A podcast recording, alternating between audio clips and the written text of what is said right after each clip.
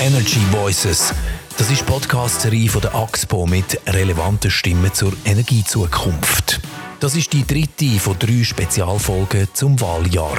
Wir reden mit Parlamentarierinnen und Parlamentariern über Energiepolitik, Versorgungssicherheit und den zukünftigen Strommix der Schweiz.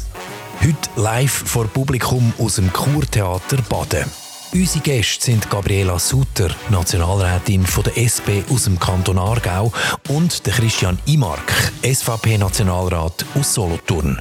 Die beiden sind Gast bei der Karin Frey. Ja, herzlich willkommen alle miteinander. Der Fokus das mal abhängig vom Ausland oder autarke Stromproduktion. Wie sieht die Energiezukunft von der Schweiz aus? Bevor wir ins Gespräch einsteigen, zuerst jetzt aber für beide wie immer drei schnelle Einstiegsfragen mit der Bitte um drei sehr kurze Antworten. Gabriela Sutter, mehr Strom sparen oder mehr Strom produzieren? Beides. AKWs, Doppelpunkt, Klimaschützer oder tickende Zeitbomben? Zeitbombe. Solarpanels auf dem Dach oder lieber auf den Alpen? Überall. Danke vielmals. Christiane Mark. Strom im Ausland kaufen oder im Inland produzieren? Im Inland produzieren. Lieber ein Windrad im Garten oder ein AKW um die Ecke? Ein AKW um die Ecke. Landschaftsschutz oder schneller Ausbau von Solarparks?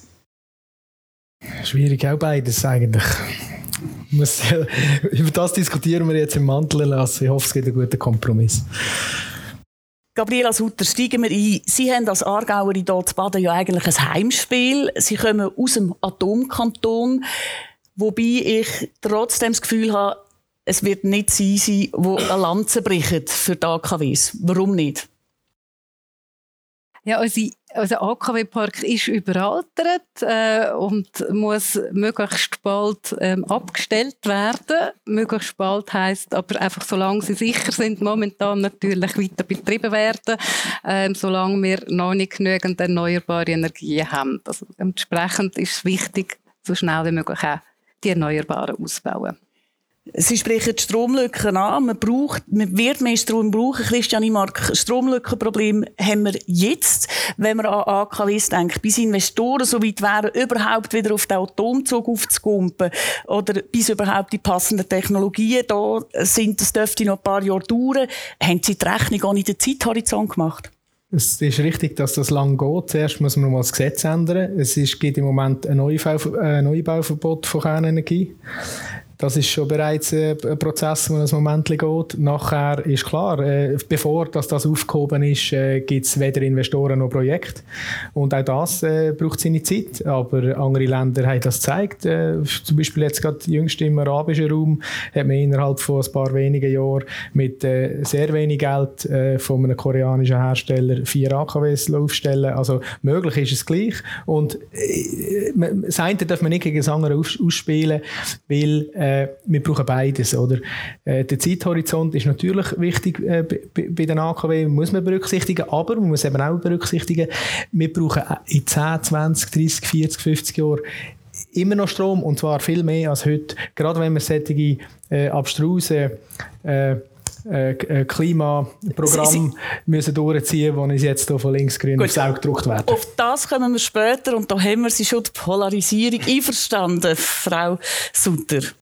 Also sechs Jahre nach einem deutlichen Volksentscheid schon wieder sagen, jetzt muss man äh, den Volksentscheid umstellen, äh, um, umbauen und, und jetzt gleich wieder auf AKW setzen, finde ich demokratisch nicht wirklich sehr sinnvoll auch. Ähm, ich glaube, die Bevölkerung hat ganz klar entschieden, wir wollen mit erneuerbaren Energien weiterfahren und auf dem Weg, äh, auf dem Weg sind wir, oder am Anfang von dem Weg sind wir und wir müssen bis 2050 spätestens netto null sein. Das machen wir mit erneuerbaren Energien und mit eben weniger Auslandabhängigkeit als mit mehr. Also wenn man weiterhin auf die fossilen Energien setzt, heißt das natürlich auch weiterhin ähm, Auslandabhängigkeit und auf AKW setzen heißt auch Auslandabhängigkeit beibehalten. Wir haben es von den AKWs gehabt, wir gehen eins weiter. Reden wir ganz grundsätzlich über Wasserstoff. Sie beide finden eigentlich Wasserstoff eine gute Idee. Warum? Ja, es, es, gibt ja verschiedene Möglichkeiten. Es gibt verschiedene äh, Stoffe, ähm, Gas, wo man da muss prüfen, ob man, ob man mit dem äh, die Energieversorgung kann stärken, Methan, äh, Wasserstoff und so weiter. Und, und das muss man einfach in der jetzigen Phase geht es darum, alle Informationen zusammenzutragen, für dass daraus eine Strategie entsteht. Das wäre sinnvoll. Aber wie schnell das geht, äh, wo das, das geht, woher das der Wasserstoff soll kommen, das sind alles Fragen, die jetzt abschließend noch nicht beantwortet werden. Aber das dass für, für gerade äh, im Sommer, wo wir viel zu viel Strom haben, äh, dort irgendwie eine Speicherung können zu machen oder von mir aus auch Wasserstoff importieren, um dann die Winterlücke äh, zu schließen. Das ist sicher sinnvoll. Man weiß aber nicht, wann und äh, wie genau dass das umgesetzt werden. Genau, aber einverstanden, Wasserstoff eine gute Idee?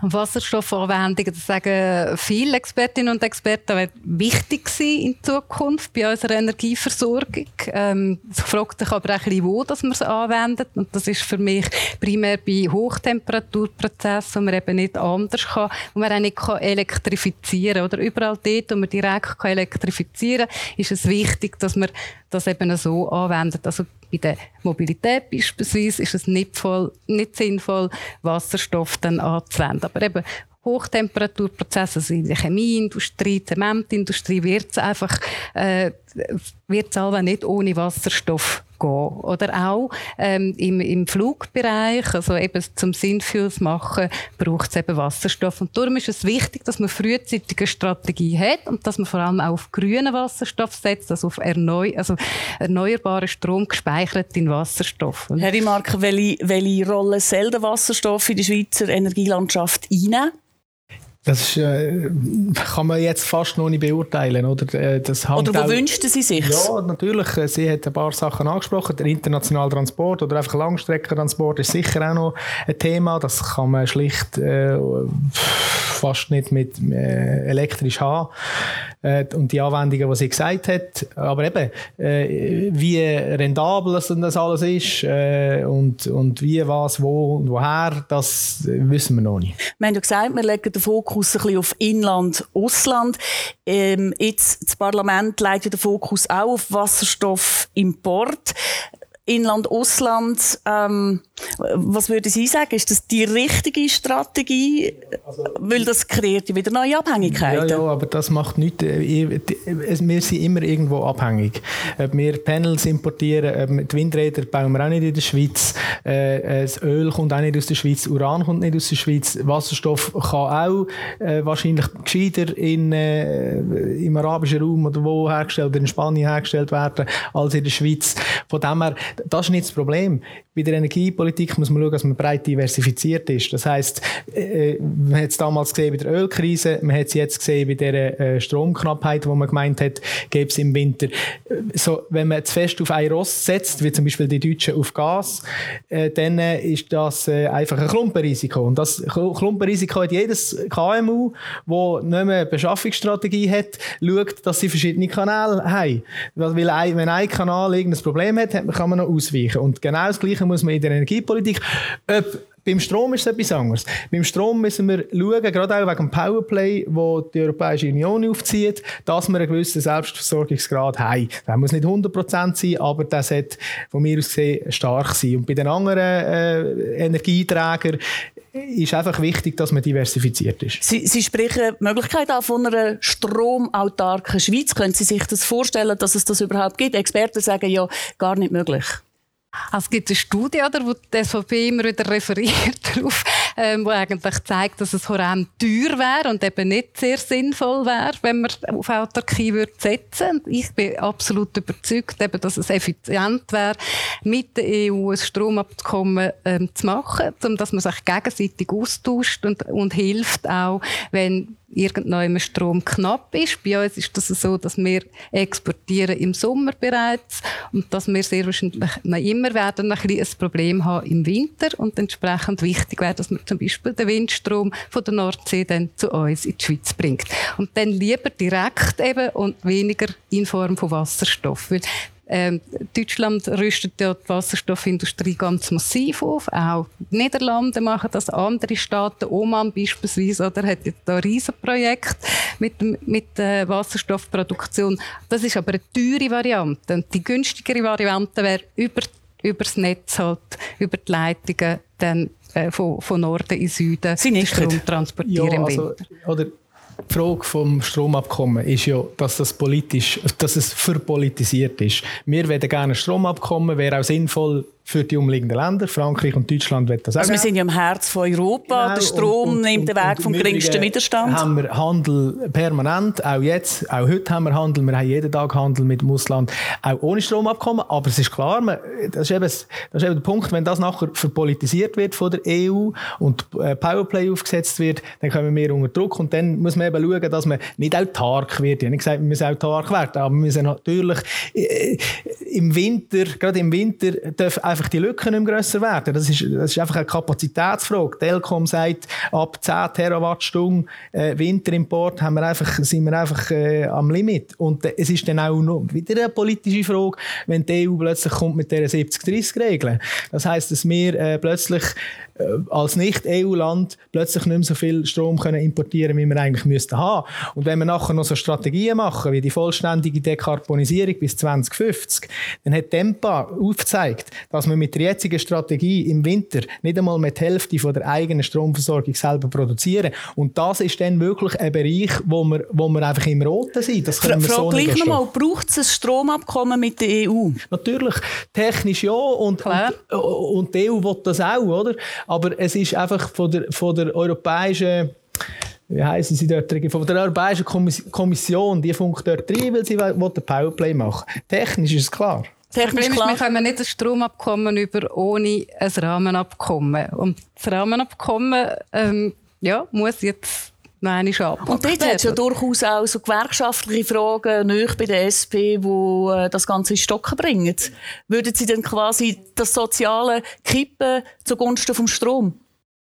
Nein, ich denke, also wichtig ist halt einfach äh, das Prinzip, dass, äh, äh, dass der Lohnschutz äh, äh, gewährt wird. Also das ist ja unserem allem Interesse, selbstverständlich, oder? Aber wie weit, dass man da Konzessionen macht, das ist eine Aushandlungsfrage. Und da bin ich schon bereit, ein Stück weit entgegenzugehen. Da bin ich vielleicht auch ein bisschen anderer Meinung als andere Leute in meiner Partei, oder? Aber äh, man hat noch nichts auf dem Tisch. Darum kann ich jetzt nicht, nicht beurteilen, oder? Äh, würde ich es okay geben oder nicht? Das ist eine andere Frage. der Lohnschutz ist ein Punkt, das ist klar. Äh, das äh, ist Gewerkschaften, wenn, wenn Gewerkschaften mit dem Lohnschutz das Rahmenabkommen bekämpfen und die bürgerlichen Kreise bekämpfen es, äh, will man schlussendlich Demokratie äh, durch die Hintertüren aufgeben, dann ist es chancenlos. Und das ist genau die Frage, äh, bringt man jetzt eine Lösung an, die irgendwie mehrheitsfähig ist? Stand heute sieht es nicht noch aus. Es gibt ja auch, äh, das heisst aber auch nicht, dass das Stromabkommen jetzt auf alle Zeiten verpolitisiert wird. Super. Wir gehen zum nächsten Thema. Weil, schauen wir noch, was man machen kann im Inland. Äh, Sie haben, Frau Sutter, die Idee gehabt, Produktion der Solarpanels wieder zurück auf Europa, dass man das muss, muss unterstützen und, und fördern, ähm, dass quasi nicht mehr China dort Nase davor hat, sondern dass man das quasi zurück in die Heimat holt. Sie haben das, glaube ich, nicht eine gute Idee gefunden. Ja, oder, also, Europa hat die Solarindustrie kaputt gemacht, die Kernindustrie kaputt gemacht. Jetzt sind wir gerade im Moment dabei, die Autoindustrie kaputt zu machen. Äh, es kommt in der Regel nicht gut, wenn äh, die Politik zu fest Industriepolitik betreibt, weil man muss eher auf Freiheit setzen. Aber wir sind abhängig von China, oder? Bis 2012 hat Europa die Nase vorne in der Solarproduktion, also auch in der Panelsproduktion. Und nachher hat China staatlich gefördert äh, Photovoltaikproduktion. Und und dann sind wir abgehängt worden. Und das kann man natürlich rückgängig machen. Das ist im Moment die EU natürlich sehr stark dran, die Solarindustrie wieder zurückzuholen. Also vom, von der Produktion von Polysilizium, von Wafers äh, bis hin zu den Panels, bis zu den Wechselrichter, äh, wieder ein ganze Markt aufzubauen in Europa. In, in den USA passiert genau das Gleiche. Und ich bin der Meinung, dass wir als Schweiz da uns beteiligen, um eben auch diversifiziert können einzukaufen einkaufen, dann die Panels, und dass wir nicht abhängig sind von alleine von China, wo jetzt im Moment etwa 75 Prozent vom Markt kontrolliert oder, oder fast 80 Prozent. Einverstanden? Ja, ja, also wenn, wenn sie natürlich 80 Prozent vom Markt kontrollieren, ist es schon ein Problem. Aber äh, wir als Schweiz jetzt hier äh, eine Solarindustrie aufziehen, das sehe ich jetzt weniger. Oder, nun müssen wir ja sagen, zum, zum, zu dem Schluss kommen, müssen wir heute sagen, das, das Zeug ist nicht verfügbar oder es ist irgendwie zu teuer oder es wird irgendwie äh, auch dort wieder politisiert. Aber so weit sind wir ja nicht.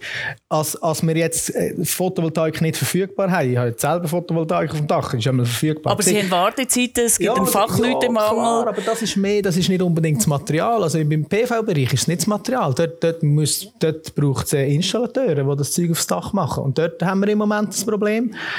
Ähm, Jetzt weiss ich nicht mehr noch etwas. Aber die Frage Sie schnell, Sie haben gesagt, Sie haben selber eine Solaranlage auf dem Dach. Was machen ja, genau. Sie, nur, genau nur schnell, Punkt, was machen ja. Sie für eine nachhaltige ähm, Stromversorgung die Haben Sie auch eine Solaranlage auf dem Dach?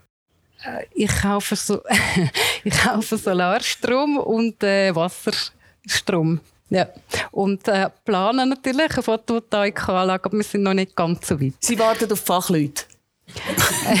ja, genau. wir machen aber seit 16 Jahren ähm, äh, unser Warmwasser mit äh, Solarwärme. Genau. Also vielleicht noch zu diesem Punkt, den Punkt fertig machen. Äh, man muss eben auch wissen, dass, dass man mit PV, eben, ich, ich bin ja nicht ein PV-Gegner, sonst hätte ich ja nicht PV auf dem Dach. Aber wir lösen mit dem einfach die grossen Stromherausforderungen von der unmittelbaren Zukunft nicht, weil wir im Winter zu wenig Produktion haben. Das ist einfach mein Punkt. Und noch, und noch zum sonst noch bluffen, was es ist noch alles. Ich habe noch ein Elektroauto. Ich bin ja im Verwaltungsrat von einer Firma, die fünf Elektrolastwagen hat. Und ich bin neuestens noch Präsident vom, vom Recyclingverband. Also grüner als ich kann man gar nicht sein. Aber dann sagen Sie mir doch beide jetzt noch kurz, wie schließen wir die Winterstromlücke am besten? Was, was wäre das Ideale? So schnell wie möglich ähm, wirklich viel Photovoltaik zubauen. Also das Potenzial ist schon sehr groß. Allein auf den Dächern und von der Fassade, also an der Fassade kann man mehr Strom, Photovoltaikstrom produzieren, als wir heute im Moment Strom überhaupt verbrauchen. Wichtig ist natürlich mit dem Winterstrom, dass man eben vor allem Fassaden ähm, anschaut, weil die mehr Winterstromertrag geben und dann die alpinen Solaranlagen, die 50 Prozent von ihrer Produktion im Winter leisten, aufgrund äh, von, von der Abstrahlung von, vom Schnee, weil, weil, weil die Sonne sehr intensiv ist. Ähm, ja, also von dem her einfach zu, zuschaffen und machen. Und es ist wichtig, dass, dass, dass äh, Unternehmen wie die Axpo jetzt eben endlich einmal im Inland investieren in die erneuerbaren Energien. Oder? Es ist unglaublich traurig, dass wir jetzt nicht können von all den Investitionen, die in den vergangenen Jahren von der Axpo geleistet wurden, sind im Ausland nicht können profitieren im Moment. Oder? Herr Imhalk, aber da haben Sie ja irgendwie die Leute an der Gemeinsversammlung, die sagen, ein Windrad im Garten, sicher nicht. Ja, also ich zähle mir zu denen, oder? Ich, ich habe per se nichts gegen die Windenergie, aber in meinem Garten werde ich jetzt wirklich nicht so ein Ding haben. Und so geht es halt vielen. Und ich verstehe auch jeden, der sagt, er will in seinem unmittelbaren Wohnraum nicht so ein Windkraftwerk haben. Und ich stelle fest, äh, nebst dem, was die Schweiz auch schlechte Windvoraussetzungen hat, ganz generell, ist die Bevölkerung bei der Windenergie recht skeptisch. Es gibt kaum ein Projekt, das an Touren gegangen ist, wo wirklich am Schluss ein Ja rausgekommen ist. Das, das, das muss man einfach auch berücksichtigen, oder? Das sind auch Interessen, die man muss berücksichtigen Und äh, einfach generell zu der Energiepolitik, da wird, da wird äh, von mir aus gesehen, werden da viel zu viele Luftschlösser aufgebaut, oder? Also welches ist kein Luftschloss, ja. für das man die Winterstromlücke schliessen? genau, das ist ja die Frage, oder? Genau. Ich meine, im, im 16. hat Linksgrün behauptet, wir können sofort alle AKWs... Sagen Sie, was Sie... Ich komme, ich komme dazu. Wir können sofort Nein, alle 25 Minuten abstellen und das mache überhaupt nicht. Das können wir alles mit erneuerbarem Strom ersetzen. Heute wissen wir, alles Schall und Rauch. Nachher, ein Jahr später, haben wir die Energiestrategie gehabt. Da hat es geheißen, ja, auf, auf langfristig. Herr Rimark, Herr Rimark, Sie spielen auf Zeit. Sagen Sie mir, was für Sie ja. die Möglichkeit wäre, die Lücke zu schliessen. Ja, Positiv. Das ist ja das Problem, oder? wenn wenn man es te technisch anschaut, dann gibt es, wenn das möglichst schnell Winterstrom bedeutet Gaskraftwerk. Da hat er in zwei Jahren, oder hat er gesehen, wie schnell man jetzt Gaskraftwerk gestellt hat. Bin ich auch nicht Fan davon, weil da stoßen wir relativ viel CO2 aus. Aber viel mehr Möglichkeiten hat er gar nicht, oder? Das ist auch wieder ein Luftballon mit diesen, mit diesen Alpenprojekten. Man sieht ja, die schmelzen jetzt total zusammen. Da hat man, man gemeint, im Herbst hat man gemeint, toll. Aber jetzt gleich, haben Sie die Lösung? Nicht, was nicht geht, was ich, geht? Ich sag's ja, man hat nicht 100 Möglichkeiten. Wenn es schnell muss gehen, Winterversorgung, kommt man gar nicht um Gas um. Oder halt um Öl, aber das ist noch schlimmer. Aber das ist das, was wir heute gemacht haben. Mit, mit, mit Notrecht haben wir das gemacht, weil, weil, die, weil wir zu fest auf Import abhängen, äh, Entschuldigung, zu fest importabhängig sein mit dieser Energiestrategie, was wir schon immer gesagt haben. Und jetzt hat man gemerkt, aha, ja, es gibt wirklich ein Problem, jetzt müssen wir schnell ein paar Öl- und Gaskraftwerke haben. Dann kann man aber nicht, dann äh, kann man aber nicht den Leuten sagen, sie müssen die Heizungen ausreißen wegen dem Netto-Null-Ziel, wenn man gleichzeitig acht Ölkraftwerke aufstellt. Das ist einfach unglaubwürdig.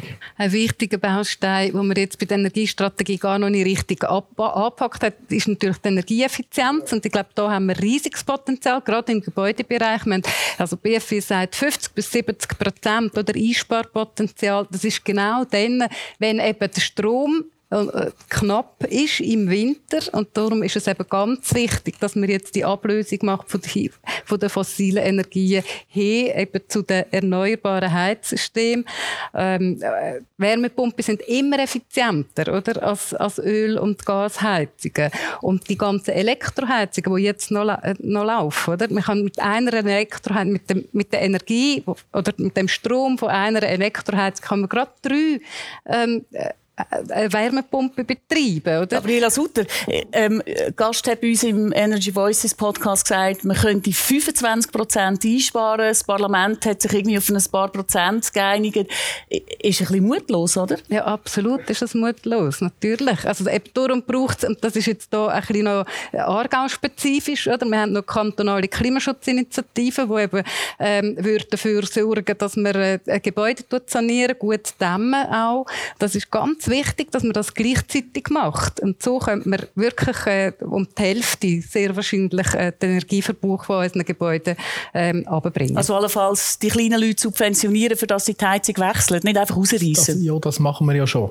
Aber es ist einfach, oder Frau Sutter, wenn ihr nachher eine Ölheizung mit einer Wärmepumpe ersetzt, die braucht ihr dann auch im Winter Strom. Und zwar mehr, dann braucht ihr im Winter noch mehr Strom. Und wir haben ja jetzt schon zu wenig Strom im Winter. Oder ich, ich, bin, ja nicht dagegen, ich bin ja nicht dagegen, dass man die Heizungen ersetzt. Aber ich, dann müssen wir die Frage beantworten, woher der Strom im Winter soll kommen. Und das können wir nicht mit diesen Phrasen. Es wird alles effizienter. Das lenkt nicht. Es wird zwar effizienter, aber wir brauchen trotzdem im Winter mehr Strom. Und da hat er einfach keine Antwort auf das. Mal, natürlich. Wenn wir jetzt übermorgen, äh, also wenn wir das Klimaschutzgesetz angenommen hat, heisst das nicht, dass man übermorgen massiv 20 Terawattstunden mehr Strom braucht im Winter, sondern das ist ja etwas, was sukzessive erhöht wird. Sukzessive werden die Heizungen ersetzt und sukzessive tun wir zubauen. Wir schauen ja mit dem Mantlerlass, also mit dem neuen Gesetz zur sicheren Energieversorgung mit erneuerbaren Stromversorgung mit erneuerbaren Energien, dass eben die Ausbauziele auch können erreicht werden. Wir sagen, wir wollen 35 Terawattstunden bis 2035 mit neuen erneuerbaren Energien, also ohne Wasserkraft machen. Und für das also sind eben alle gefordert. Also ich glaube, man kann sagen, die Challenge ist gross. Sie haben vorher beide das Klimaschutzgesetz angesprochen am 18. Juni. Sie, Herr Imark, sagen Nein. Sie, Frau Sutter, sagen Ja. In einem Satz, warum Nein, warum Ja? Weil wir den Wohlstand von der Schweiz aufs Spiel setzen, mit, denen, mit weiteren Zielen, die nicht erreichbar sind. Es ist, die Klimakrise ist da. Bis 2050 müssen wir auf Netto Null sein. Es braucht jetzt klare Ziele und Zwischenziele, um eben Netto Null zu erreichen. Wenn wir Netto Null erreichen braucht es ja noch etwas anderes. Wir haben in diesem Land ähm, Industrien, wo es einfach nicht anders geht, dass das ein Teil CO2 produziert wird, sei das in der Zementindustrie, sei das aber auch bei Verbrennungsanlagen, sprich man muss irgendwie CO2 können abschöpfen und in den Boden bringen. Wir haben ja gesagt, wir reden ein bisschen über In- und Ausland und auch da gibt es ja die Frage, ähm, braucht es andere Rahmenbedingungen, für das man überhaupt könnte das skalieren? Man ist ja gar nicht so weit, dass man richtig grosse Mengen kann abschöpfen kann. Braucht es im Inland andere Rahmenbedingungen? Also wegen äh, Carbon Capture. Mhm. Ja, eben, das ist auch wieder so ein Luftballon, wo in diesem Gesetz steht drin, bis ab 2050 alles, was alles, was noch ausgeschossen wird an CO2, muss mit diesen Negativemissionstechnologien zurückgewonnen werden. Und die ETH sagt gleichzeitig, es ist überhaupt nicht klar, ob die Technologien überhaupt im grossen Stil können angewendet werden können. Sie sind enorm teuer, sie sind sehr kompliziert und sie brauchen übrigens auch ziemlich viel Strom. Genau, und Sie haben ja gesagt, Sie würden das Gesetz nicht wählen, aber sagen Sie, ja, braucht es, braucht es andere Rahmenbedingungen für das, dass das eben skalierbar wird? Müsste man die Forschung besser unterstützen zum Beispiel? Also, ich, ich, kann, ich kann die Frage nicht beantworten, ob wenn ihr heute 100 Millionen anstellt, ob ihr nachher äh, 2050 eine Lösung habt, die technisch funktioniert. Ich sage einfach, dass wir hier irgendwelche Gesetze, äh, Ziele in ein Gesetz hineinschreiben, wo kein Mensch weiß, wie das erreichbar ist. Also wir haben äh, gescheite Köpfe, wir haben Forschung, Innovation in der Schweiz und da müssen wir vorantreiben. Wir haben zum Beispiel die Firma Climeworks, die eben genau die CO2-Abscheidung und Speicherung ähm, in Angriff genommen hat, seit längerem und Vorreiter ist da. Und das, müssen wir, das, das können wir genau auch mit dem Gesetz, mit dem Klimaschutzgesetz fördern.